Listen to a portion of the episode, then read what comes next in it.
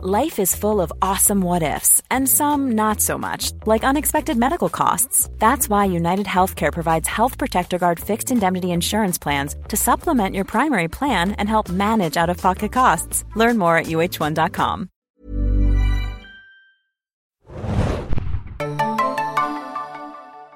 Ahoi, hoi, liebe Serienjunkies da draußen und willkommen zu einer neuen Besprechung von The Walking Dead. Ich bin Adam und mit mir im Studio ist heute Moin, moin, Hannah hier. Natürlich wieder auf Distanz und mit Abstand und virtuell und alles. Wir besprechen heute nämlich Hunted, äh, auf Deutsch gejagt, die dritte Folge der elften Staffel von The Walking Dead, die ihr ja durch freundliche Unterstützung äh, auch bei Disney Plus finden könnt und zwar schon um 9 Uhr morgens am Montag immer äh, auf Deutsch und auf Englisch und natürlich auch alle anderen Folgen und Staffeln von The Walking Dead. Schaut da einfach mal rein im Star-Bereich. Ähm, jo, wir haben ordentlich Feedback bekommen, auch weil wir vielleicht eine Sache beim letzten Mal anders interpretiert oder gehört haben als ihr. Und wir haben uns dafür auch nochmal hingesetzt und die deutsche und englische Fassung von der besagten Szene äh, angeschaut. Und wir sind immer noch nicht, also ich bin immer noch nicht ganz hundertprozentig überzeugt von euren Einwürfen dazu, aber Hanna wird das, glaube ich, mal gleich ein bisschen erläutern. Ah, danke, dass du das sagst. Genau, wir haben auch nicht vorher besprochen, wie wir jetzt die, den, den Maggie-Case oder Maggie-Gate, nennen wir es mal so, ähm, also wie Adam und ich jetzt in der Nachbearbeitung das sehen. Also ich fange einfach mal an. Also vielen Dank für euer Feedback. Ich habe mal jetzt zwei Mails da rausgepickt. Und zwar zum einen von dem lieben Pat, P-A-T. Hallöle, fahre gerade meine 20 Kilometer mit dem Fahrrad von Arbeit nach Hause. In Sehr Klammern fleißig. Diät. Und höre euch dabei. Also lieben Gruß, wenn du gerade auf dem Rad sitzt äh, hierbei, ne? Wir denken an dich, fahr vorsichtig. Hannah bemängelte, dass Maggies Geschichte nicht hart genug war. Ihr sprecht sogar Vergewaltigungen an, versteht die Geschichte aber trotzdem nicht so wie ich. Drei Dudes kidnappen Frauen, schneiden ihnen Arme und Beine ab, damit sie sich nicht wehren können, reißen ihnen die Stimmbänder raus, damit Ruhe ist. Eine der Frauen war schon zum Walker geworden, die andere nicht. Fand das schon krass genug für eine TV-Serie. Was haben die Dudes mit den Frauen wohl gemacht? Höre euch sehr gern. Viele liebe Grüße, Pat. Jo, also, ähm, ich fange mal an, ne, Adam, dann bin ich auf Ja, deine gerne. Meinung äh, gespannt. Also vielen lieben Dank dafür. Äh, Vielleicht muss ich einmal runterrudern. Klar, natürlich ist es eine super harte Geschichte. Also, du hast es ja auch erwähnt, wir erwähnen ja auch Vergewaltigung. Und ich glaube, so äh, würde ich jetzt mal einfach beurteilen, habe ich es interpretiert.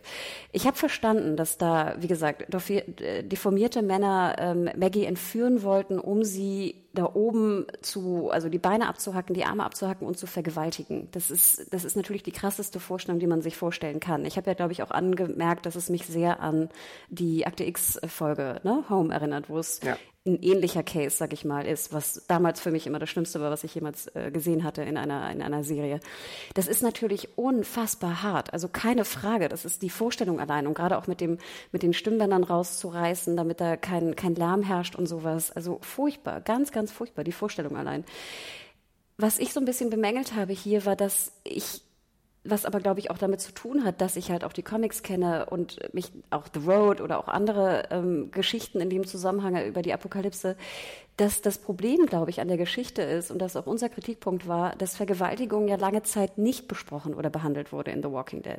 Ich glaube, das hattest du dann auch erwähnt mit Negan, dass einfach es wirkte immer lange Zeit so in der Apokalypse, als ob diese, die, es das nicht gibt. Und wie gesagt, ich will das ja nicht sehen. Also ich finde, das ist ja auch furchtbar, ne? Ganz, ganz, ganz, ganz furchtbar. Und das sehen wir ja auch auf, auf der Welt. Also, ne? Das ist ja etwas, was natürlich geschieht, gerade in vielleicht extremen Situationen. Ähm, ich fand es hier halt so ein bisschen schade, dass, dass es so reingepresst wurde, im Sinne von als Entschuldigung, warum Maggie jetzt vielleicht irgendwie härtere Entscheidungen trifft, als sie vielleicht normalerweise treffen würde. Und dass, wenn du eine solche Geschichte erzählst, die ganz, ganz furchtbar ist, finde ich, wurde die Geschichte nicht so hundertprozentig deutlich.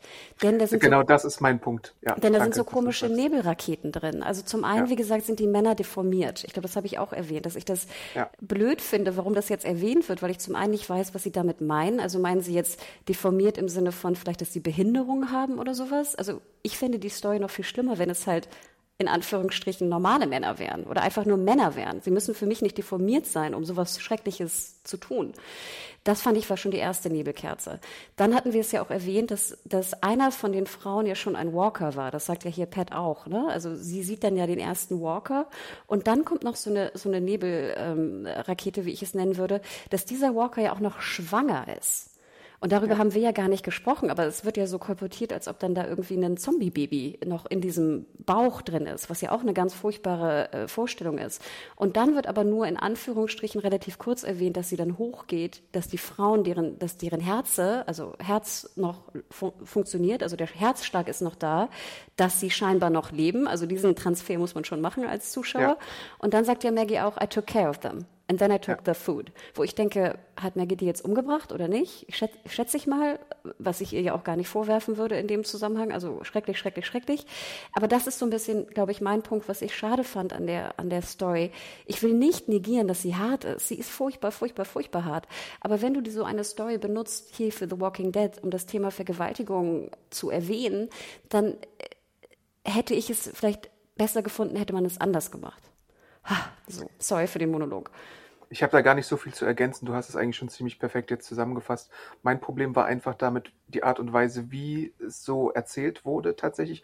Und das ist ein bisschen, ich habe es mir tatsächlich auf Deutsch und Englisch angehört nochmal, einfach um mal klarzustellen, ob das, was die Zuschriften uns gesagt haben, da so deutlich herauskommt. Und ich finde weiterhin, dass es eben nicht so ganz deutlich herauskommt, weil an einer Stelle heißt es auch zum Beispiel so von wegen, irgendwas hat sich in ihren Bäuchen bewegt oder sowas. Und wir haben jetzt auch schon äh, was weiß ich, bei, bei Laurie ist schon eine Weile her, aber da hatten wir auch schon so einen dickbäuchigen äh, Zombie, der jetzt irgendwie jemanden äh, gefressen hatte und da hat sich dann vielleicht auch noch was bewegt oder so. Oder da sind so ein paar erzählerische Unklarheiten, finde ich, weiterhin drin, die man so oder so interpretieren kann es ergibt natürlich auch Sinn, was einige Zuschriften uns schreiben und jetzt auch mit Schwangerschaft und so, also was und Home als Akte X-Referenz, da hat ja Greg Nicotero bestimmt auch mal äh, mit dran gearbeitet oder irgendwer, der bei The Walking Dead war. Ich glaube, Scott Gimple hatte auch bei äh, Akte X mitgeschrieben. Also da gibt's auf jeden Fall eine Referenz, die man wahrscheinlich machen kann dahin.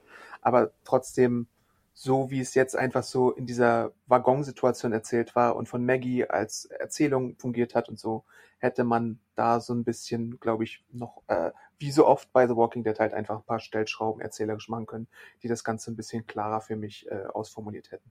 Und ich will jetzt auch nicht so, dass ich alles mit einem Löffel eingeflößt bekomme oder so, aber ich finde, da ist Interpretationsspielraum drin einfach.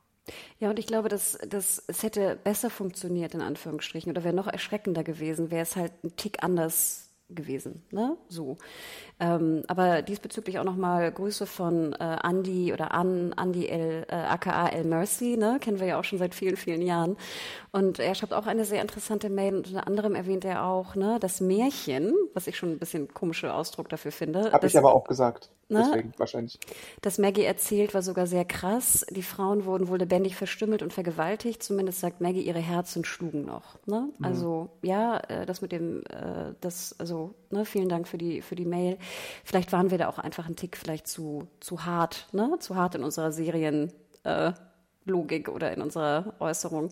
Ich muss auch ganz ehrlich sagen, ich habe jetzt ja zwei Staffeln The Handmaid's Tale gebinged und das soll jetzt keine Entschuldigung sein, aber ich glaube auch, dass ich da echt so ein bisschen abgehärtet bin, was das angeht momentan, was auf gar keinen Fall richtig ist. Aber ich glaube, dass ich deswegen auch vielleicht besonders kritisch war, was jetzt das, das wie es, wie es dargestellt wurde in, der, in The Walking Dead. Was aber natürlich jetzt keine Begründung ist, warum, warum es nicht hart ist. Es ist unfassbar hart. Und ich meine, der Märchenbegriff, natürlich assoziieren wir jetzt irgendwie Disney heutzutage damit, aber wenn man mal zurückgeht zu Grimm und auch zu sowas wie im Comic-Bereich Fables oder zu äh, solchen Sachen, äh, die Märchen waren ja früher auch wirklich so harte Geschichten, also einfach die auch so Mahnmale sein sollten für die Leute und die belehren sollten, sowas wie Struwwelpeter, sowas wie die äh, Originalinterpretation der Grimm-Märchen und so. Da hattest du ja wirklich harte Sachen, die da äh, drin waren. Und das ist jetzt heutzutage durch Disney halt natürlich alles ein bisschen weichgespült worden. Aber deswegen habe ich so diesen Märchenbegriff eher im Kopf gehabt, wenn ich das, äh, wenn ich äh, Maggie da als Märchentante erwähnt habe. Hast du das? Das wusste ich gar nicht mehr. Ja, ja, in der Review habe ich ja? das zum Beispiel. So. Ja, ja. Ähm, Mercy schreibt unter anderem auch, und das finde ich auch noch weiterhin eine interessante Diskussion, die wir schon mehrfach äh, hier im Podcast hatten. Äh, Negan ist ein guter Kämpfer, aber er ist auch ein psychopathischer Serienkiller. Er tötet Leute aus seiner eigenen Gruppe genauso leicht wie Feinde und wechselt die Seiten, wann immer ihm das nützlich scheint. In einer Gruppe, die auf Loyalität basiert, ist er unbrauchbar. Ja, ich glaube, das haben wir wirklich sehr, sehr oft thematisiert, schon seit der, seitdem Negan eigentlich in der Gruppe ist. Wenn du aber so argumentierst, würde man ja auch in der Welt zum Beispiel eine Carol nicht mehr in die Gruppe lassen. Ja. Oder andere. Also auch Maggie könnte man ja auch teilweise, ne, mit ihren, ich erinnere mich noch an diese Hängung da in äh, Hilltop und sowas, ne? Also das ist ja auch immer mein Reden, dass in einer Apokalypse, in der Welt, in der wir da sind, wo so furchtbare Geschichten, Dinge und Geschichten passieren, glaube ich, ist das Überleben der Gruppe halt Prio 1. Und natürlich fragst du dich, wie gehst du jetzt mit den Leuten um, gegen die du vorher gekämpft hast, aber die, die Lösung davon wäre, dass alle umgebracht werden.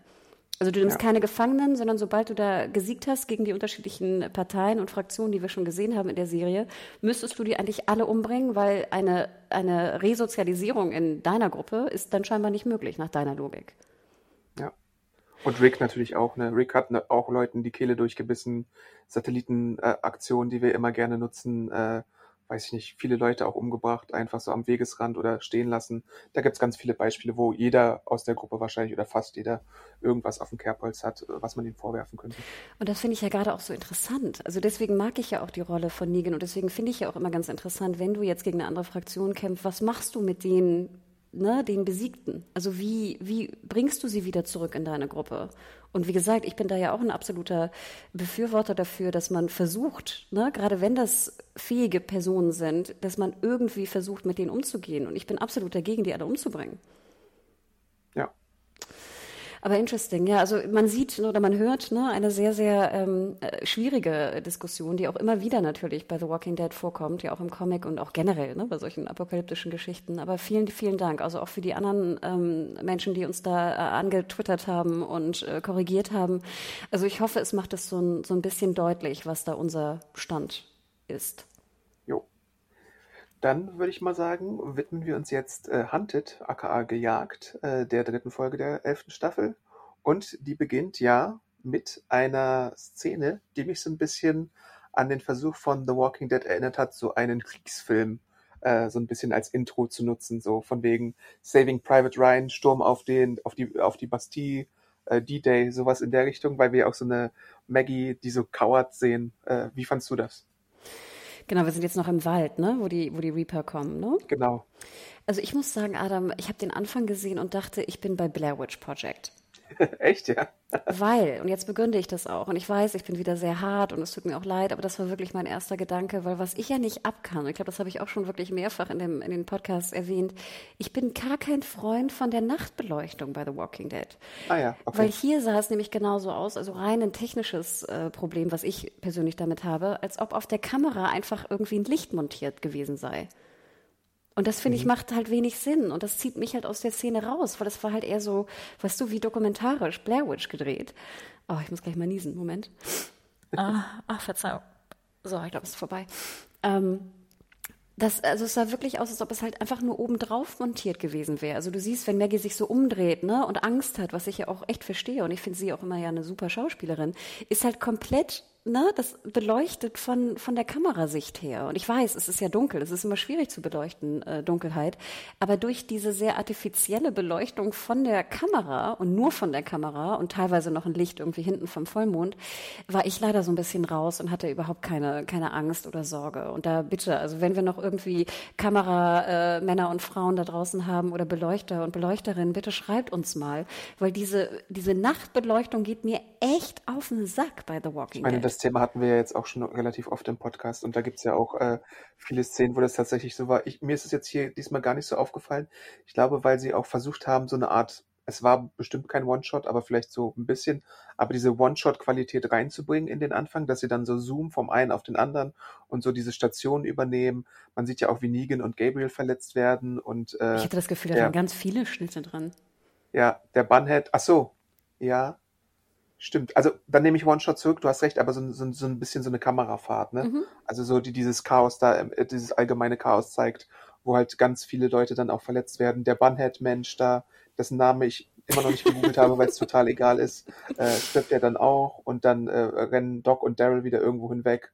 Äh, Maggie kriegt irgendwie eins mit einem Lasso und dann ist auch Elijah wieder da, wo ich mich tatsächlich gefragt habe, Elijah hatte so eine für Walking Dead Verhältnisse coole Einführung, als er mit der Maske präsentiert wurde als Maggies Begleiter und bisher hat er nichts gemacht, oder? Das ging mir dann auch nochmal durch den Kopf, weil ich, weil ich glaube, Maggie ruft dann auch so, ne, Elijah oder irgendwas. Und ich dachte mir so, ich fühle leider gar nichts, weil ich von Elijah nichts weiß. Da komme ich später auf jeden nichts. Fall noch zu mit dem Ich fühle gar nichts. Aber ja, das ist so ein, so ein kleines Problem mit der ganzen Maggie-Entourage, äh, die sie begleitet gerade. Und dann haben wir halt viele Momente, wo irgendwer was wirft mit Messern oder mit Beilen oder mit Haxen oder mit sonst irgendwas. Ähm, ja, und die Reapers sind da nämlich besonders begabt drin. Ja, und vor allem Maggie ja auch, ne? Ich meine, Maggie wirft da so eine ganze Sense. Also erstmal sieht Ja, die derbe genau. schwer aus und ich glaube, es ist ganz schön schwierig, so eine, so eine, so eine Sense da zu werfen und sie wirft sie derbe gut. Ähm, es sah auch ziemlich gut aus, fand ich. Ähm, Kleiner Exkurs dazu. Äh, in The Good Fight ist doch Diane auch mal Axt werfen. Erinnerst du dich? Stimmt. Das soll ja ganz in sein, ne, in USA, dass man Ja. das irgendwie macht. Würde ich auch gern können. Ich weiß, wir haben zum Beispiel damals in der Schulzeit haben wir so bei einem Freund, der hatte so ganz viel so Messer und so Ninja-Sterne, als man die noch haben durfte, glaube ich, als Kinder. Mhm. War das in Deutschland oder in, Ja, ja, äh, das war in Deutschland. Okay. Und dann sind wir zu ihm in so ein Wochenendhaus gefahren und dann haben wir so, das weiß ich noch, es war ganz geil, da haben wir so ein Holzbrett genommen, das an so ein Band äh, gehangen und immer so hin und her gewedelt und dann mit den Ninja-Sternen drauf geworfen. Oh je. Was ganz schön Niemand hat einen Ninja-Stern ins Auge bekommen, wie bei South Park oder so. Ja, also bitte, ne, tut es nicht. Aber ich weiß noch, das war ja auch so dieses, da hatte ja auch jeder ein Butterfly-Messer und so. Das war ja, Ja, noch ja. so, weißt du, mm, das ging ja früher irgendwie. Und äh, das war ganz schön schwierig, mit Messern auf sich bewegende Objekte zu werfen. Und dass die auch drin bleiben. Sorry für den kleinen Exkurs. Kann ich mir vorstellen. Ich glaube, ich wäre auch extrem unbegabt in sowas. Also das Einzige, was ich irgendwie ansatzweise aus einer Distanz ins Ziel bekomme, ist vielleicht ein Dartpfeil. Aber da auch nur jedes dritte Mal oder so. äh, aber so wie Maggie jetzt dieses Beil da wirft, hätte ich, hätte ich wahrscheinlich auch nicht hinbekommen. Vielleicht hast du dann aber auch schon trainiert nach zehn Jahren Apokalypse, Adam. Das stimmt. Ne? Oder in Meridian ist irgendwie die äh, All-You-Can-Wirfstation, äh, die allen irgendwie sowas beibringt, wie man das wirft. Stimmt. Ähm, ja, und wir sehen, also ich meine, Gabriel ist ja auch verletzt, habe ich auch nichts gespürt bei. Ich muss ganz ehrlich sagen, ich dachte kurzzeitig auch so, oh Gott, können wir den jetzt auch irgendwie mal töten?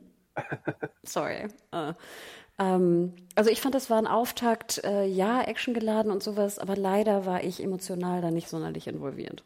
Und dann ist es ja plötzlich so, dass die komplette Gruppe weg ist und Maggie alleine. Ähm, und ich muss halt auch sagen, du hast jetzt die äh, Beleuchtung kritisiert. Ich finde, ich musste in der Folge, nicht nur bei dem äh, Punkt da, sondern auch später in den Action-Sequenzen, musste ich tatsächlich öfter mal zurückspulen, um zu sehen, was jetzt eigentlich passiert ist, weil ich es nicht geschnallt habe.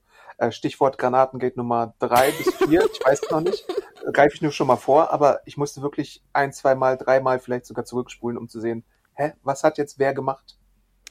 Ich fand ganz interessant, da hatte ich so ein bisschen so eine Continuity-Problematik, wenn ich es richtig erinnere. Ich habe da jetzt auch, so sehr hat es mich jetzt auch nicht gestört, aber der nächste Cut, den wir sehen, ist Maggie ist dann, es ist schon hell, ne, und ziemlich hell und läuft dann sozusagen, flieht vor dem, vor dem anderen Maskendude.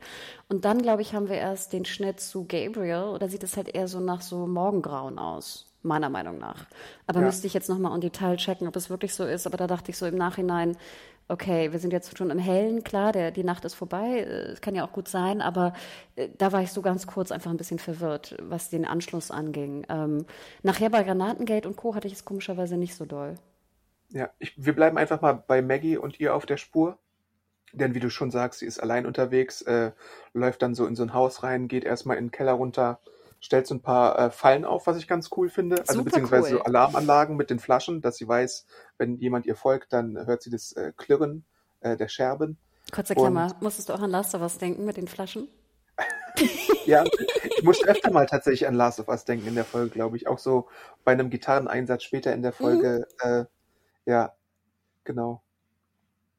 Äh, aber äh, gibt das, gibt's das noch in dem zweiten Teil? Im ersten Teil waren überall so äh, Splitter, aber im zweiten Teil war es dann noch so ein Ding? Ich meine ja, oder? Hat man nicht auch Flasch, Flaschen geworfen? Ach so, klar, klar, stimmt, Ne? stimmt. Also ja, ich meine, die liegen da auch überall so ein bisschen rum, ne? Ich weiß nicht, ob die Ziegel noch da waren. Ich meine aber auch. Aber ich erinnere mich auch gerade nicht mehr. Ich vermix die beide irgendwie so ein bisschen. ja. Aber ich fand es auch super. Ich fand es sah auch gut aus. Es war halt auch richtig stockdunkel da drin in der, in der, in dem Ort, was auch immer das war, Supermarkt oben und so. Ich fand auch geil, dass das Treppenhaus, dass das Geländer schon so ein bisschen marode war, weißt du? Ähm, ich habe mich auch ein bisschen erschrocken, als dann der, der Maskendude sie angreift. Aber wo kommt der schon wieder her? Und warum posiert er dann und macht keinen Killshot? Ja, wie gesagt, die Kampfszenen sind hier alle so ein bisschen, mm, aber ich fand es auch ganz interessant. Ich weiß ja nicht, Adam, ich dachte, als die Taschenlampe runterfällt, ne, mit dem ersten Zombie, dachte ich so, ich glaube, ich wäre runtergegangen und hätte sie gesucht. Weil ich dachte mir so, oh, eine Taschenlampe ist schon wichtig in der Welt. Dann dachte ich aber, okay, sie hat ja noch ihren, ihr Zippo, ne? Ich fand komischerweise die Szene relativ spannend für The Walking Dead. Okay. Ja, ich fand es irgendwie so ein bisschen. äh, Es gibt so zwei Szenen in der Folge, wo Leute, der eine Reaper halt und später auch noch Zombies aus dem quasi in Anführungszeichen nichts auftauchen, wo ich mich gefragt habe, hä, muss das jetzt so sein? Das hätte man wahrscheinlich auch wieder ein bisschen äh, besser anleiern können, als wie man es jetzt hier gemacht hatte. Und ich meine, ich habe jetzt auch so ein bisschen den Eindruck, was diese Folge machen möchte mit der Reapers-Sache, ist, dass man so ein bisschen Purge und Killer Clowns und Slasher mal so als Hommage reinbringen wollte. Und ich fand, man hat es leider so ein bisschen unterdurchschnittlich gut gemacht. Also vor allem diese, diese Slasher-Momente, die hätte man irgendwie, weiß ich nicht, das, das fühlte sich alles so ein bisschen abgenutzt an und so ein bisschen als, also auf der einen Seite werden die Reaper so äh, im Intro und im Cliffhanger von der letzten Folge werden die so als die äh, Superkiller gezeigt, die irgendwie erstmal die Hälfte der Gruppe ausschalten können und dann, wenn der Typ direkt hinter ihr steht, macht er sozusagen gar nichts und wartet, dass sie ihm eine reinhaut. So, das war so ein bisschen mein Eindruck von dieser äh, Szene. Ich hatte das Gefühl, als ob irgendwo ein Lastwagen mit Masken irgendwie gefunden sei. und auf einmal jeder eine Maske trägt. Ähm, ich weiß nicht. Ich habe das irgendwie gar nicht hinterfragt, ehrlich gesagt. Ich fand nachher diese, ich fand das Set echt ganz schön. Also diesen, was war das, so ein, so ein Supermarkt, so ein Kleidungs, sorry, nicht Supermarkt, Kleidungsgeschäft, oder? Mit den ehemaligen mhm. Mannequins. Aber sehr, sehr leer, sehr, sehr ausgeräumt. Ich fand das sah zum Beispiel sehr schön beleuchtet aus. Ähm, hat mir gut gefallen. Und klar, ich meine, dann kommen, kommen Negan und hier der, der Schnurri-Dude wieder zurück. Ne? Alden. Ähm, keine Ahnung, ich war irgendwie happy, dass, dass äh, Negan wieder da war. Ich, ich, war froh, dass sie jetzt nicht alleine irgendwie rumlaufen muss. Ja, genau. Also da ging es dann für mich auch wieder bergauf, muss ich sagen. Äh, als dann erstmal Alden umgetackelt wird und dann äh, Maggie gegen Sichelgeier antritt, äh, wie ich ihn nenne. Und dann macht äh, Negan halt den Save für Maggie, äh, was ja auch so ein bisschen zu erwarten war, dass solche Situationen jetzt eintreffen, weil äh, natürlich und überhaupt, und es passiert auch mehrfach in der Folge, dass Negan da, Negan, Negan da eingreifen muss und Maggie retten muss, weil sie weiterhin so ein bisschen in gewissen Situationen und Kontexten auch irrational äh, bleibt. Ja, und wir dürfen ja nicht vergessen, Adam, das haben wir ja auch schon zigmal besprochen. Ich würde ja in dieser Art von Welt immer zu zweit rausgehen wollen, weil du halt immer irgendwie einen Backup brauchst. Und das meine ich ja auch. Ich habe dann lieber Negan als Backup. Ja, auf als jeden gar Fall. kein Backup. Ja. hm.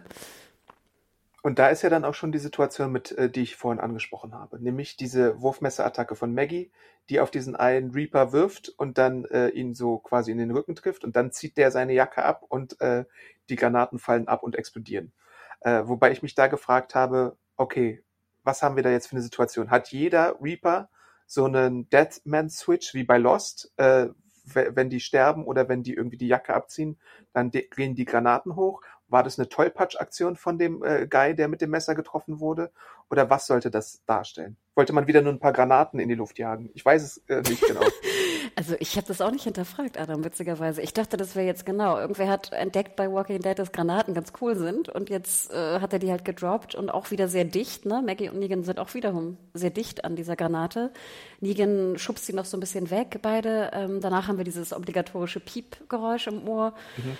Boah, ich habe das echt, ich hinterfrage das komischerweise nicht mehr. Ich hinterfrage ne, Licht und andere Dinge und das komischerweise nicht. Ich glaube, die hatten in Atlanta einen Sale auf Granaten bei Granaten Ass und dann haben sie gesagt, jo, gib uns mal ein halbes Dutzend Granaten, wir kriegen die auch schon rein in die Folge, kein Problem. Ich sehe gerade äh, so, so, zwei Trucks, einer mit Masken und einer mit Granaten. genau. äh, ja, genau.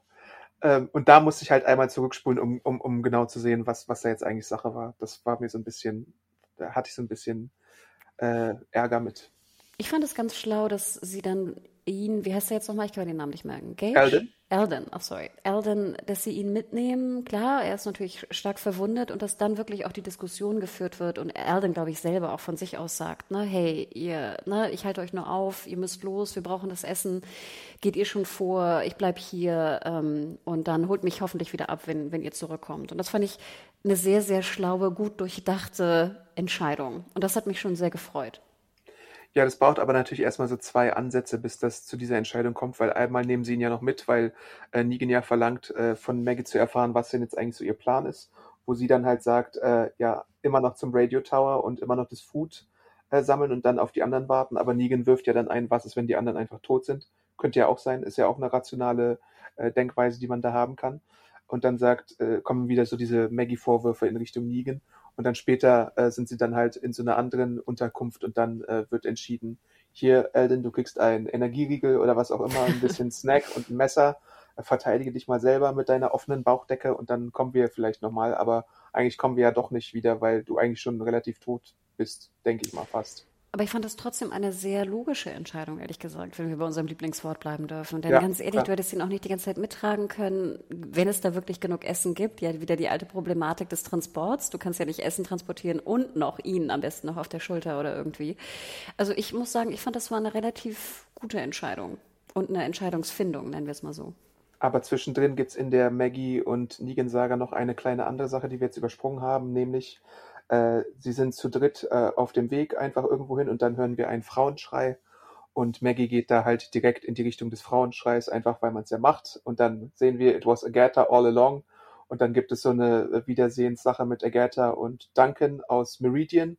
Äh, ja, ich habe mir diesmal wirklich die Mühe gemacht, aber sie haben es auch selber gesagt, wie sie heißen und äh, guckt, wie sie heißen. Aber, und jetzt kommt mein größter Rant, glaube ich, der Folge. Hannah-Zitat, who the fuck cares? Was ist, was, was, was, also ich meine, Agatha und Duncan gehen mir am Arsch vorbei. Die wurden unsympathisch von dem ersten Auftritt an erzählt. Die sind irgendwelche Kloppis aus äh, oder Typen aus Meridian, die äh, total egal sind, die die ganze Zeit auch nur böse waren und die die ganze Zeit unsympathisch waren. Und da soll ich jetzt irgendwie denen eine Träne nachweinen? Nee, no way, Jose. Also die waren mir völlig egal und das hat mich überhaupt nicht tangiert, was da mit denen passiert ist. Du siehst, als du gerade Duncan und Agatha erwähnt hast, dachte ich so, wer, wer nochmal? ähm, doch, jetzt weiß ich wieder. Duncan ist der Mad Max-Dude, ne? Das Äh, ist der riesige, große Typ. Ja. Der, der Mad Max Dude und äh, ja, das ist leider wieder das Problem, Adam. Also ich gebe dir recht, mich hat das schon gar nicht mehr, du merkst, mich regt das schon gar nicht mehr auf. Das ist halt Classic TVD. Du willst, sie wollen dir suggerieren, dass du jetzt ganz viel Trauer empfinden sollst, auch dass Maggie sehr, weißt du, äh, verstört davon ist und traurig ist, dass Agatha und äh, ihr Dude da tot sind. Ihr habt es uns aber nicht gezeigt. Und Ja. äh, deswegen sitzen wir da und du siehst, ich habe schon wieder vergessen oder verdrängt, weil I don't care.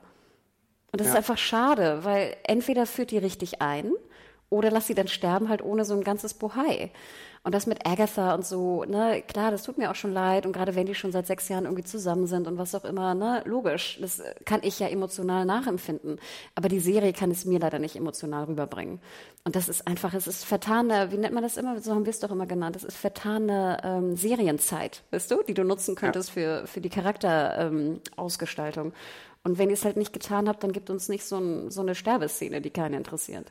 Genau, und mein großer Ärger dabei ist halt, dass du die Screentime für solche Charaktere verschwendest, die dann vollkommen egal sind und, und du so tust, als wäre, wäre Maggie irgendwie so voll äh, Buddy-Buddy und eng mit denen gewesen und als wären das ihre allerbesten Freunde, was wir jetzt aber als Zuschauer gar nicht mitbekommen haben.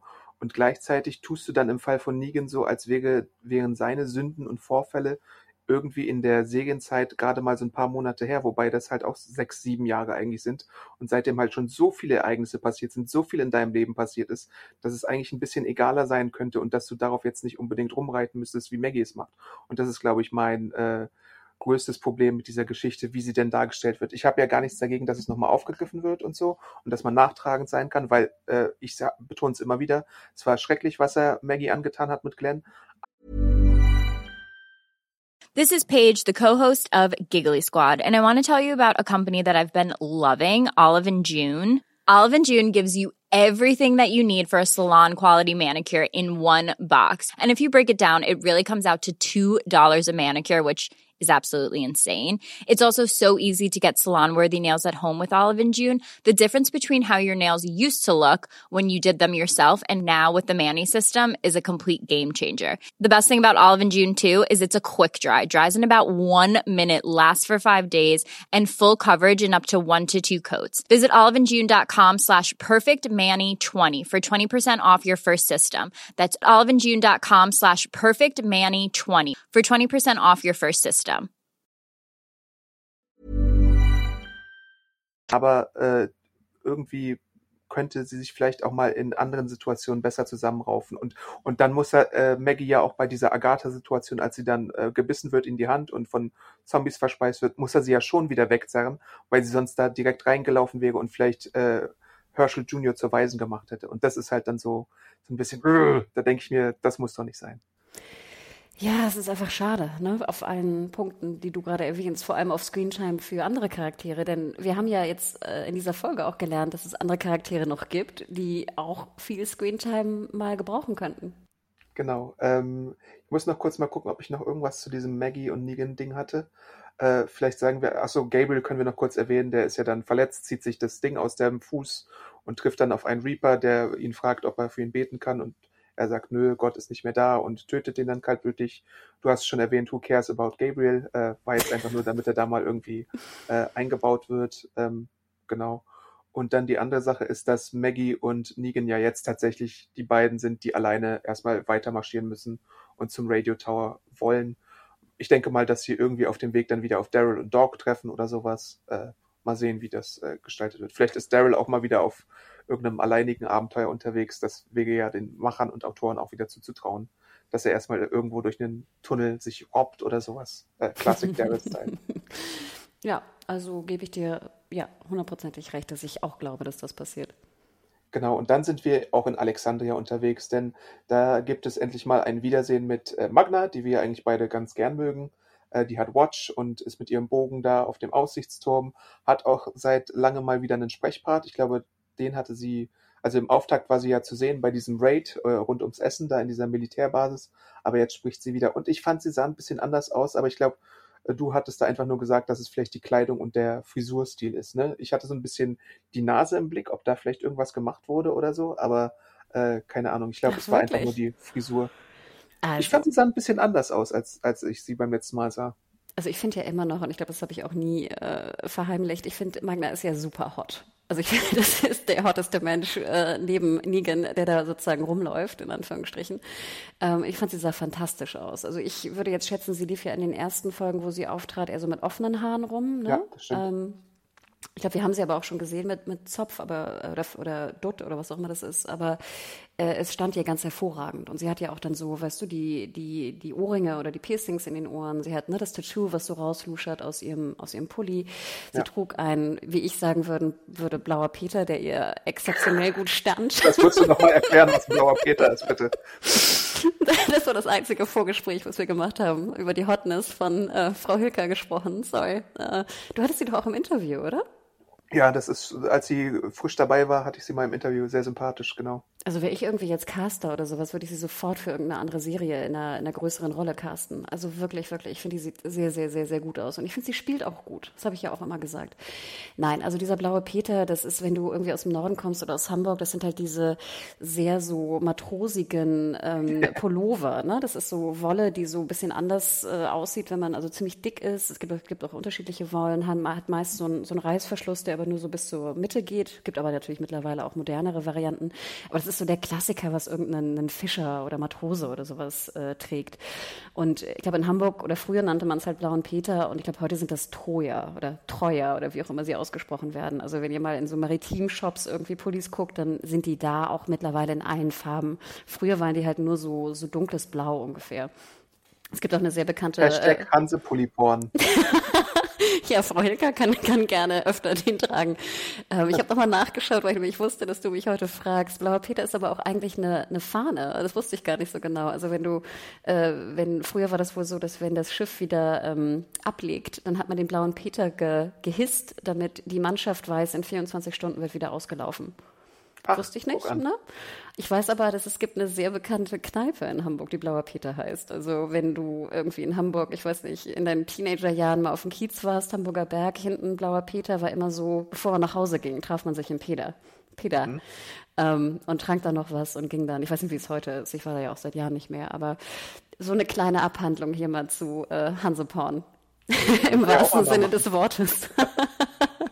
Äh, in Alexandria wird derweil auch Aber halt, halt, halt, ja? eins wollte ich noch sagen.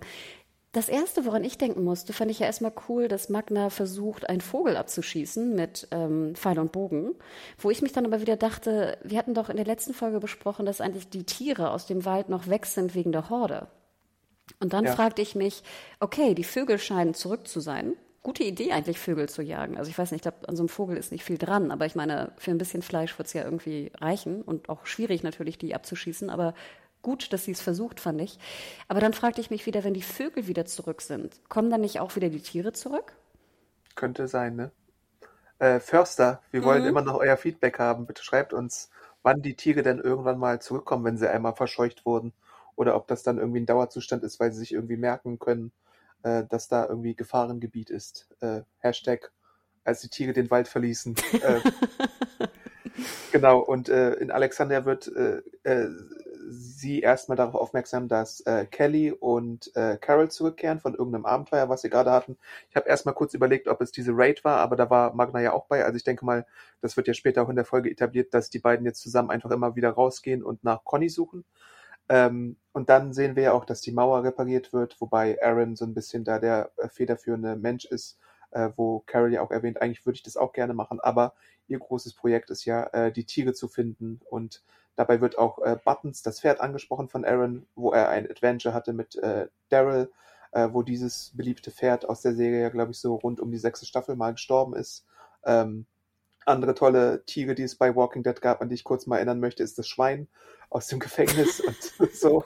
Und natürlich äh, mein MVP, die Ziege Tabitha, die beim Cheesemaker für köstlichen Käse gesorgt hat und rund um Morgan äh, da so ein paar kurze Auftritte hatte in der einen Flashback-Folge. Das ist auch schon eine Weile her. Wirst du jetzt pitchen in der, in der Redaktionskonferenz die besten Tiere in The Walking Dead? Nein. ich glaube, wir haben gelernt, bei solchen Fotostrecken, das geht leider selten gut aus, was Klicks angeht. äh, obwohl es immer wieder Spaß macht, so einen äh, Nonsens zusammenzubauen. ähm, Stimmt, ja, die genau. Ferkel, genau. oder? Da hat doch Rick die ganze Ferkel umgebracht, oder? Was ist das? Ja, es, es gab so Ferkelchen, die wurden einmal, genau, die hatten sich, glaube ich, mit irgendeiner Krankheit angesteckt. Mhm. Äh, da mussten sie geopfert werden. Und dann gab es, glaube ich, auch noch irgendwas anderes mit Schweinchen. Äh, ja. Die Ratte. ja, stimmt. Ähm, aber dachte, also ich dachte ja, als, wenn ich das einmal schon sagen darf vorweg, als Carol davon spricht, dass wir bitte die Pferde einfangen müssen, weil die Pferde wichtig sind für Transport. Und auch wenn wir Essen suchen, ist Transport wichtig, somit sind die Pferde wichtig. Da dachte ich echt so, whoop, whoop, whoop, Carol, Carol, whoop, whoop. Und sie hatte gerade keine Steinsuppe zu kochen, deswegen hatte sie wahrscheinlich die Tiere im Kopf, äh, die dann wichtiger wurden. Ja, genau. Ich wollte noch kurz erwähnen, dass es ja auch so einen kleinen Interlude mit den Kids gibt, also mit äh, Herschel Jr., Judith, RJ, Gracie und so, die darauf hoffen, dass die Eltern bald zurückkommen. Und da lernen wir ja auch so in der späteren Szene nochmal, dass äh, der kleine RJ auch mit Maggie äh, leider sowas wie Spinnen snacken musste, äh, was ich irgendwie ein bisschen eklig fand, aber auch bemerkenswert. Ja, dann erzähl doch mal zu dem ganzen Pferdeding. Wen rekrutiert denn äh, Carol für ihre Pferdestehlen-Aktion. Moment, Moment, Moment, ich muss jetzt einfach nochmal zurückgehen. Die Kinderszene fand ich ja bezaubernd. Das war ja auch wieder so eine Szene, ganz, ganz klein, hat nicht viel Zeit gebraucht in der Serie und trotzdem haben wir mal fand ich wahnsinnig viel Atmo mitbekommen. Weißt du, dass die Kinder, was machen die Kinder? Das fand ich ja immer schon interessant in dieser Apokalypse. Und das sind ja auch die, die dort geboren sind. Ne? Also die sind ja so jung, dass sie nichts anderes kennen als dieses Leben. Und dann spielen sie Karten und dann reden sie so ein bisschen. Und ich muss sonst echt sagen, ich fand, ich fand, das war wunder, wunderschön und bezaubernd. Hat dir das denn gefallen? Ja, jetzt wo du es erwähnst, fand ich es eigentlich ganz gut, aber ich fand, äh, äh, stimmt, wir haben uns immer mal gewünscht, äh, zu erfahren, auch was die Kinder eigentlich die ganze Zeit treiben, wer auf die aufpasst und so. Ich hatte dem gar nicht so viel Aufmerksamkeit geschenkt. Äh, aber ja, ist eigentlich eine ganz nette äh, äh, Sache mal, dass wir die so sehen. Und kurz, ne? im Endeffekt sind das zwei Minuten und trotzdem haben wir so ein, ja. so ein Gefühl für die Geschichte. Kurze Klammer dazu, Spinnen, ne? ich glaube, das hatten wir ja damals auch bei Ratten, das Thema und so. Ich meine, das kann man ja auch essen auf der Welt. Also in Südostasien gibt es ja auch, äh, also ich weiß das, ich meine, es war in Kambodscha oder so, ich glaube, da, ich erinnere mich an so eine geröstete Spinne. Aber kannst du jede Spinne essen oder sollst du eine Vogelspinne zum Beispiel nicht essen? Ach, also ich glaube, so alles, was giftig ist oder so, sollte man dann irgendwie natürlich aufpassen. Ne? Du kannst ja auch nicht eine Giftschlange essen oder so, aber natürlich kannst du Schlangen essen. Ähm, also wie gesagt, ich erinnere mich da auch gar nicht mehr so genau, aber ich glaube, du kannst sehr, sehr viele Tiere essen. Klar, du musst natürlich Ahnung haben, wie du sie zubereitest und so. Genau, ne? und ähm, ob du ähm, dann nicht irgendwie Spinnenbeine in, zwischen den Zähnen hast oder so. Na gut, Adam, ich denke, wenn du verhungerst, ist dir auch wurscht, ob du jetzt ein Spinnenbein zu Nein, Zahn hast. ich esse Erde. Nein, du sammelst Nüsse. Oder die drei Pilze, die wir ja auch gesehen haben hier. Ähm, nein, aber ich fand gut, dass das nochmal erwähnt wurde. Ich dachte mir auch so, ja, sinnvoll. Ne? Also wie gesagt, dass das Essen-Thema und die, die Ernährung dieser Menschen, dass das thematisiert wird, weil das einfach Prio 1 ist, fand ich schon mal sehr, sehr gut und war schon sehr happy. Und dann hast du es ja im Vorgespräch genannt, jetzt äh, wusstest du nicht genau, ob du in einer Folge Heartland bist. ich fand es sehr, sehr bezaubernd. Also genau. Heartland oder Lords Töchter, ich konnte mich nicht entscheiden, aber Heartland ist dann halt noch mehr so, äh, weiß ich nicht, noch viel mehr Pferde als McLeods hm. Töchter. Ich habe auch, hab auch ein paar Staffeln Heartland auf jeden Fall gesehen. Also ja, ich, ich habe McLeods Töchter, glaube ich, tatsächlich mehr geschaut, als noch bei Vox lief. War ja auch super erfolgreich, ne? Ja, darf man ja. nicht vergessen. Genau, also wir sehen natürlich Carol so ein bisschen als äh, Antreiberin des Ganzen, äh, wo dann auch mehr sich anschließen. Ich glaube auch wieder, Carol wäre, glaube ich, fast am liebsten alleine gegangen, aber sie hat jetzt also eine, eine weibliche äh, Pferdehunting-Gang, ne? Jagd-Gang. Natürlich, Magna ne, kann auch mit dem Lasso umgehen, sieht auch sehr gut aus, so ein Treuer mit so einem Lasso rumgewickelt. Also ähm, sehr, sehr hübsch weiterhin. Ähm, Kelly ist mit dabei und äh, wer war die vierte im Bunde? Die kannte ich Rosita. gar nicht. Rosita. Ach ja, Rosita. Stimmt. Sorry. Äh, Rosita. War Rosita auch die, die Pilze sammelte oder war das jemand genau. anders? Achso. Ja, das war sie. Nee, und ich muss ganz ehrlich sagen, ich war, Rosita war ich ja nie der große Freund von, aber ich finde eigentlich immer, wenn Rosita Screentime kriegt und ein bisschen was zu tun kriegt, ist sie ja auch wirklich gut. Und ich, und ich würde eigentlich gern auch weiterhin mehr von ihr erfahren. Und jetzt, glaube ich, haben die, das Autorenteam hat ja auch versucht, ihr so wieder so ein bisschen was zu geben. Ne? Wir haben also jetzt irgendwelche Träume oder was auch immer von Abraham. Ja. Fand ich jetzt ein bisschen dünn. Ich war aber dankbar, dass wir Rosita weiterhin sehen. Also, dass sie, wie gesagt, Pilze sammelt, finde ich sinnvoll. Ne? Ich hätte auch eher die Pilze dann mit in die Suppe gepackt und da ins Gulasch oder irgendwas äh, nachher, als das jetzt so zu braten als Steak, aber das ist noch eine andere Diskussion. Ich fand es bezaubernd, Adam. Ich habe etwas im Review geschrieben und da möchte ich wissen, ob du es so, also nur so als, als Vibe-Frage, ne? Mich hat das Ganze, dieser Pferdeexkurs, so ein bisschen erinnert an eine Lost-Folge. Nämlich die, als die Gang da auf der Insel den VW-Bully gefunden hat und da so ein bisschen ihren Spaß hatte. Fand, findest du auch so, der Vibe ist ein bisschen in der Richtung? Interesting. Also ich muss sagen, die VW-Bully-Folge bei Lost ist ja super. Ne? Also ich glaube, es ist ja auch so ein Fan-Favorite, ne? die Folge. Ja. Ich würde auch sagen, dass sie ein Tick weit besser ist und ein bisschen ja, amüsanter ja, ist ne? und äh, also ein paar Level über Walking Dead ist. Das, daran habe ich nicht gedacht und fand es jetzt auch nicht so auf demselben Level. Aber ich muss sagen, ich war sehr glücklich damit. Ist da jetzt viel passiert? Nein, natürlich nicht. Hatte ich meinen Spaß beim Schauen? Ja, hatte ich. Weil ich, wie gesagt, den, den Grund des Exkurses fand ich wichtig. Also die Pferde einzufangen, finde ich wichtig. Ich fand auch recht klug gelöst, wie sie es dann nachher schaffen. Also das, glaube ich, ein Pferd zu fangen. Ich musste komischerweise ein bisschen an hier äh, Zelda denken, Breath of the Wild. Ich mhm. weiß gar nicht, wie lange ich da Pferde äh, gefangen habe. Ich bin einfach immer draufgestiegen und habe gehofft, dass sie mich nicht abwerfen. oder hier so an äh, Red Dead Redemption oder sowas. Irgendwie, ich habe das Gefühl, ich habe in Computerspielen schon sehr, sehr viele Pferde gejagt und äh, versucht einzufangen. Es ist ganz schön schwierig, also im Computerspiel in echt. Wie hieß denn das Pferd bei Last of Us 2? Hieß es Schimmer? War das so? Ja, ich glaube. Ja, ne? Das, das müssen wir aber nicht Pferd. einfangen, oder? Nee, nee, aber das hatte auch. Oh, und dann kommt die Granate und explodiert. Ja, genau, oh. Granatengate bei The Last of Us. Oh. ähm, Spoiler. Genau, also aber und dann nachher treiben sie sie ja sozusagen rein in diese Koppel und, und bringen sie dann mit und bringen sie auch stolz wieder ne, in die Stadt. Also komischerweise, ich war einfach nur glücklich und ich habe nicht an Lost gedacht. Sorry. Hm. Ja, okay. Ja, ich, ich meine ja auch nur so, so, so ein bisschen vibe-mäßig, hm. aber du hast schon recht. Diese Lost-Folge war schon so ein bisschen in der Serie auch äh, natürlich so ein viel gut Ding und so und äh, noch ein bisschen herausragender als das. Aber so als Beschäftigungstherapie für die Ladies fand ich das irgendwie äh, ganz unterhaltsam. Und äh, nebenbei gibt's ja auch noch den Hack von äh, Magna an Carol zum Beispiel, äh, was irgendwie ganz sweet ist. Und äh, danach holt sie sich ja Carol auch nochmal ran und sagt, ey, bitte äh, setz Kelly keine Flusen ins Ohr wegen Conny. Äh, wobei ich mir denke, in so einer Welt, die so hoffnungslos ist, die so viele Rückschläge hatte, da kannst du Kelly doch ein bisschen Hoffnung geben, äh, wenn sie denn mal draußen sind und vielleicht äh, nach Food suchen, nach äh, allem Möglichen suchen, dass du ihr auch ein bisschen die Hoffnung lässt, wenn sie denn noch so ein, äh, weiß nicht, sie ist ja auch so fast noch Teenager, 18, vielleicht 16, 18, irgendwie sowas. Da solltest du ihr vielleicht nicht unbedingt alles, äh, was das angeht, nehmen müssen. Ich habe den Punkt auch nicht so ganz verstanden, weil ich auch nicht das Gefühl hatte, dass Carol da jetzt so super bossy ist. Aber vielleicht ist sie das ja auch und wir kriegen es noch nicht mit. Ähm, ich fand aber generell schön, dass Magna jetzt so ganz viele Leute umarmt hat. Also sie hat ja auch Caddy Anfang, glaube ich, umarmt, jetzt Carol äh, ich hatte das Gefühl, als ob man versucht, Magna so ein bisschen anders zu positionieren. Am Anfang war sie ja eher so diejenige, die mit keinem spricht und irgendwie so ihr Ding macht, ne, mit Yumiko und Co. Mhm. Und jetzt fand ich eigentlich ganz schön, dass sie ein bisschen mehr zu tun hat und so ein bisschen halt die, weißt du, die Leute umarmt, so ein bisschen Wärme da reinbringt. Denn ich fand, das stand ihr auch sehr, sehr gut. Also ich wollte gerne mehr von Magna sehen. Ich Natürlich. merke es schon. ich werde ja nochmal anfragen, ob es noch ein Interview gibt. Ich werde mal Kontakt mehr. Oh Gott, aber Adam, du kennst doch meine Interviews, wenn ich dann habe ich das nicht mal erzählt, wo ich so ein Interview hatte mit jemandem, den ich sehr, sehr gut fand und es war nicht zu ertragen, meine Aufnahme. Ich habe, glaube ich, noch nie mich so debil kichern gehört. Das war wirklich nicht zu ertragen. Ich dachte mir, das darf man, das darf nicht wieder passieren, dass ich auf ein Interview gelassen werde, so. Ach ist doch, ist doch schön besser, als die Person stellt sich dann irgendwie als nicht so cool heraus, was ja auch manchmal leider passieren Ich wollte gerade sagen, genau, das ist besser. Nein, es, es, soll auch nicht creepy klingen. Also sorry, Frau Hilker. Ähm, es soll wirklich nicht creepy sein. Ich, ich, bin, ich, ich finde, ich finde, es ist auch wirklich toll gespielt, gut gespielt. Und man will einfach mehr wissen, weißt du? Präsenz. Genau, und in Alexandria gibt es ja dann ja diese Situation, da ist Carol bei einem Pferd. Ähm, das sollen wir schon so äh, interpretieren, dass es dem Pferd schlecht geht, oder? Sie äh, tötet das Pferd nicht einfach so, damit die, die äh, Gruppe Essen hat, oder? Äh, ich habe das auch so verstanden. Also ich, kurz wusste ich nicht genau, ob wir wieder Hardcore Carol sehen sollen, die jetzt einfach ja, ein, Pferd abmurkst. Ja. Ich habe mich ein bisschen gewundert. Ich glaube, ich weiß nicht so viel von Pferden, aber ich glaube, die legen sich nicht einfach so hin. Das würde ich auch sagen, ja. Oder? Also da dachte ich mir, da ist schon irgendwie ein Problem, sonst würde das Pferd da jetzt nicht so ruhig liegen.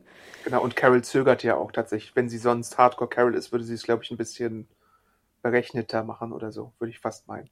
Also Aber man, man hat bei Carol halt immer so ein bisschen seine Zweifel, weil es ja so oder so mal sein kann. Total. Obwohl ich ja auch hier sage, wäre es ja auch begründet. Ne? Also ich meine, dass, ja. Menschen, dass Menschenfleisch gegessen wird und werden kann, ist ja ganz logisch. Ähm, und dass die Ernährung der Bevölkerung natürlich in dem Falle da jetzt vorgeht, ist ja auch ganz klar.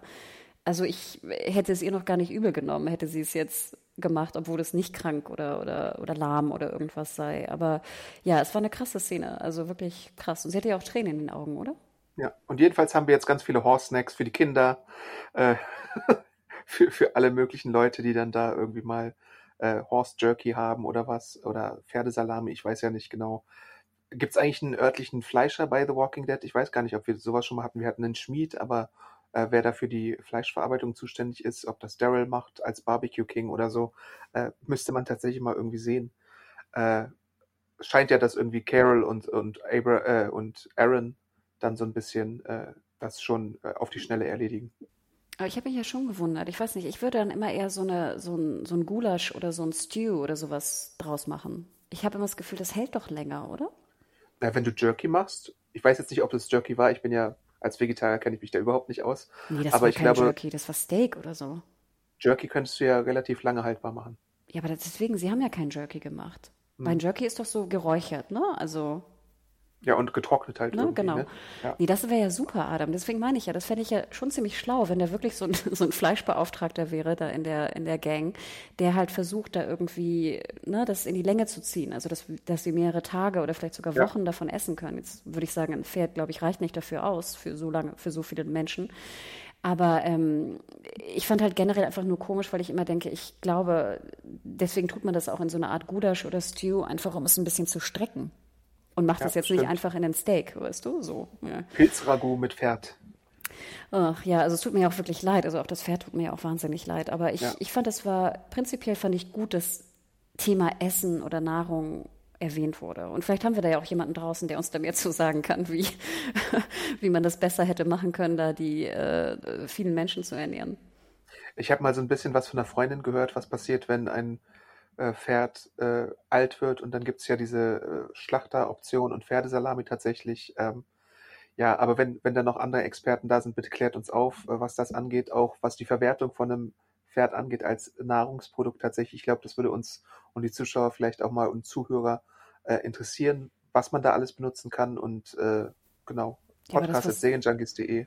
Aber das, was du gerade erwähnt hast, ist ja auch dieses furchtbare, also diese, diese, wo die Tiere einfach ja auch furchtbar gequält werden und sowas. Und wir hatten doch auch so ganz viele Sachen da in Deutschland, wo dann ja auch Pferdefleisch in, ich weiß nicht, Lasagne oder was auch immer das war, auch gefunden wurde. Und gerade wenn die halt so wahnsinnig gequält werden, da irgendwo, ich weiß nicht, äh, aus irgendwelchen furchtbaren, aus dem Osten oder sowas, das ist ja ganz, ganz schrecklich. Aber das meinst du jetzt nicht, oder? Nee, nee, das meine ich nicht. Ich meine auch einfach, wenn's, wenn's du, wenn du es als äh, quasi nicht Haustier, aber so als, wenn du dich darum kümmerst um das Pferd. Aber es kann ja dann trotzdem irgendwann mal, weiß nicht, äh, ins Alter kommen oder einfach mal eine Krankheit haben, die vielleicht nicht mehr behandelbar ist. Dann gibt es da auch immer noch solche äh, Geschichten, die man da machen kann. Mhm. Ich glaube, das ist es dann auch schon. Ähm, das Pferd äh, bringt die Leute dann ein bisschen über die Runden und ähm, ach ja, warte mal, da gab es noch eine Sache, die ich jetzt vergessen hatte und das ist eher so ein Fun Fact. Äh, das ist nochmal ein Rückbezug auf ähm, Alden, der nämlich erwähnt, äh, Maggie, bitte kümmere dich doch um Adam. Weißt du, wer Adam ist? Mm, -mm. Äh, ich nämlich, hab's nämlich auch ein bisschen verdrängt und dann ist mir eingefallen, Moment, wer könnte Adam sein? Und dann ist mir aufgefallen, ach ja, Äh, der Schmied Earl und Tammy, die hatten ein Whisperer-Kind aufgenommen, was da von dieser einen äh, Frau übernommen wurde, beziehungsweise gerettet wurde.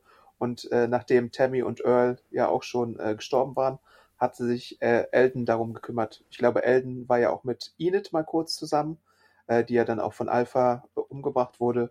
Und äh, Klein äh, Adam war dann tatsächlich in der Obhut von äh, Alden unterwegs. Und deswegen gibt es da noch ein kleines Walking Dead Baby, um das sich jetzt irgendwer anders noch äh, kümmern muss. Oh, nee, hatte ich komplett vergessen. Sorry. Ich nehme mich auch, aber naja, wenn sie jetzt Elden wahrscheinlich irgendwie äh, rausschreiben oder äh, töten, dann ist das natürlich ein offenes Ding, was man da vielleicht mal angesprochen haben müsste. Ja, ich fragte mich, dass sein, sein Friseur oder seine Friseurin jetzt keinen Job mehr hat, wenn er stirbt. ja. Ich fand, er ist immer sehr gut frisiert, Eldon. Das stimmt. Und er durfte leider nicht mehr singen, was er auch mal gemacht hat. Äh, irgendwie so ein kleines Volkslied durfte er einmal singen. Naja, hm. egal. Also Aber, Fazit-Time, glaube ich, fast schon, oder? Oder hast du noch was? Nee, ich würde auch, ich würde loslegen. Soll ich anfangen? Also, ich glaube, man hat schon gehört, dass mir die Folge ähm, prinzipiell ziemlich gut gefallen hat. Ähm, war sie jetzt eine sehr, sehr gute Folge im Walking Dead-Kanon? Nein, war sie nicht. Ist da jetzt wirklich was super Spannendes, Weltbewegendes passiert? Nein, natürlich nicht. Hatten wir irgendwie exzellente, ich weiß nicht, Zombie-Schlachtszenen oder so? Nein, hatten wir auch nicht. Wir hatten aber jetzt mal etwas, was mir halt sehr gut gefällt und was mir lange Zeit auch gefehlt hat bei The Walking Dead. Ich hatte ein bisschen Zeit für Charakterbildung und ich hatte ein bisschen Zeit um zu verstehen, wie die Situation gerade ist in äh, Alexandria. Ne? Wir sind in Alexandria, oder? Ja. Ähm, ne, ich habe ein bisschen gesehen die Verwüstung, ich habe ein bisschen gesehen, wie wir ne, logistische Dinge lösen. Ähm, ich habe, wie gesagt, Maggie, äh, Carol gesehen, die also Pferde wieder besorgt für Transport. Transport wurde erwähnt. Und bei solchen Kleinigkeiten bin ich ja schon dankbar. Wir haben ein bisschen Charakterzeichnung gesehen von, von Kelly und von Magna, ne? finde ich gut. Wir haben Rosita wieder gesehen. Das hat mir alles sehr, sehr gut gefallen. Wir haben, wie gesagt, die Kinder gesehen, wie sie spielen, wie sie essen, wie sie so ein bisschen mit der Welt umgehen. Also atmosphärisch hat diese Folge mich sehr, sehr viel weitergebracht, als ich vorher war. Ja, die anderen Punkte, den Punkt, den du erwähnt hattest, also die äh, Geschichte von Maggies Gang, die da irgendwie verschütt gegangen ist, der Anfangskampf, der mich, wie gesagt, in der Umsetzung äh, ein bisschen nicht so gut gefallen hat, da fand ich, das waren die schwächsten Punkte der Folge, dass jetzt Negan und Maggie weitergehen. Ich bin natürlich gespannt, was da weiterhin passiert. Deswegen fand ich sie prinzipiell besser als die letzte Folge, als die F02. Aber ich glaube, mehr als dreieinhalb Sterne würde ich da auch nicht geben für. Okay.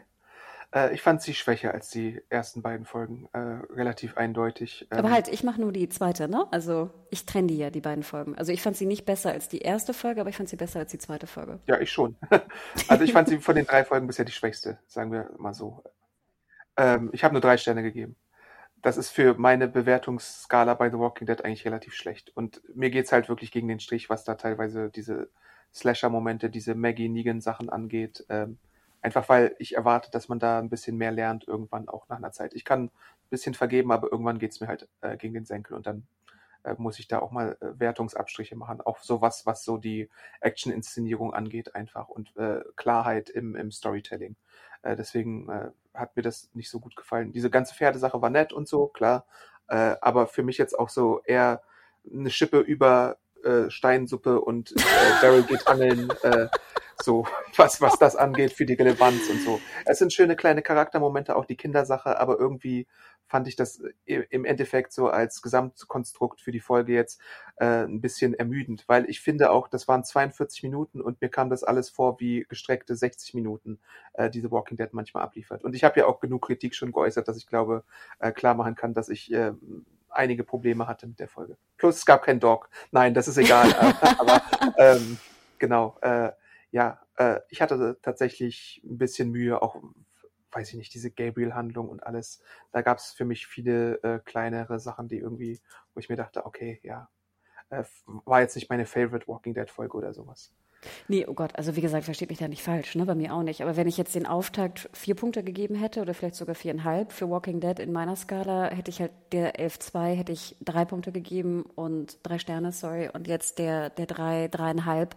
Aber klar, das sind jetzt, sage ich mal, zwei, drei Faktoren, die Hanna-spezifisch sind. Ne? Ja. Insgesamt war ja. es keine besonders überzeugende Folge, muss man, muss ich auch zugeben. Genau, und sonst sind wir ja nah dran. Ich hab, war jetzt bei vier bei der ersten, die zweite habe ich drei, fünf gegeben und jetzt der dritten drei. Also sind nur so Nuancen, die uns da unterscheiden und auch einfach, weil wir bestimmte Dinge halt einfach, glaube ich, auch ein bisschen anders Werten positionieren äh, in unserer Wahrnehmung von The Walking Dead. Ja, und ich einfach auch Magna sehen will. ich merke es, Magna Kolle. Sorry. Ja, aber dann schreibt uns doch gerne da draußen ne, an podcast.serienjunkies.de, wie ihr äh, die Folge einschätzt. Oh Gott, wahrscheinlich werde ich ganz viel Shit kriegen für meinen. Ach, glaube ich nicht. Ich bin natürlich auch dankbar für die Unterstützung, äh, denn ihr könnt Walking Dead immer montags die neue Folge schauen um 9 Uhr bei Disney Plus. Äh, alle anderen Staffeln natürlich auch auf Deutsch und Englisch und auch mit anderen Tonoptionen. Da könnt ihr natürlich immer auch reinschauen, was es da für Optionen gibt. Ich glaube, ich habe neulich irgendwas mal auf Polnisch gesehen. Das war ganz unterhaltsam, äh, einfach nur, um hm. mal zu gucken, wie das klingt. Äh, genau. Und du hattest, glaube ich, auch noch eine kleine Sehempfehlung bald. Genau, nochmal der Sendehinweis, ab dem 22. September könnt ihr auf Disney Plus äh, die neue Comic-Adaption sehen, Why the Last Man. Und äh, ich erwähne es ja immer wieder, aber ich sage es gerne nochmal, Adam und ich kennen die Comics und warten schon seit vielen, vielen Jahren auf die Umsetzung. Also merkt euch so ein bisschen vor, der 22. September bei Disney Plus. Womöglich habe ich da auch schon Screener bekommen, aber uh, uh, mal sehen, wann ich da mal reingucken kann. Äh, genau, und ansonsten könnt ihr auch in unser Podcast-Archiv reinhören, nämlich wir haben einen schönen Podcast zu Shang-Chi and the Legends of the Ten Rings aufgenommen, äh, ein bisschen über äh, asiatische Superhelden gesprochen auch äh, und äh, Bambu-Konstruktionen, die es da gibt. Dann haben wir natürlich auch ein paar bissige Themen äh, neulich besprochen, beispielsweise was die Zukunft von Sky angeht. Aber Hannah hat auch einen sehr hörenswerten Podcast zum Auftakt der vierten Staffel von The Handmaid's Tale aufgenommen und da kommt bald auch noch was. Genau, oh, danke dir. Ja, war, war wirklich, fand ich einen sehr interessanten äh, Podcast. Und die Staffelbesprechung zur vierten Staffel wird jetzt auch am Samstag, den 11. Ähm, September kommen. Also ja, apropos harte Themen, kleiner Rückbezug. Ähm, aber hört da gerne nochmal rein oder schreibt uns, was ihr dazu denkt oder wenn ihr andere Vorschläge habt. Äh, ich glaube, da passiert einiges momentan äh, im Podcast-Bereich bei uns. Jo.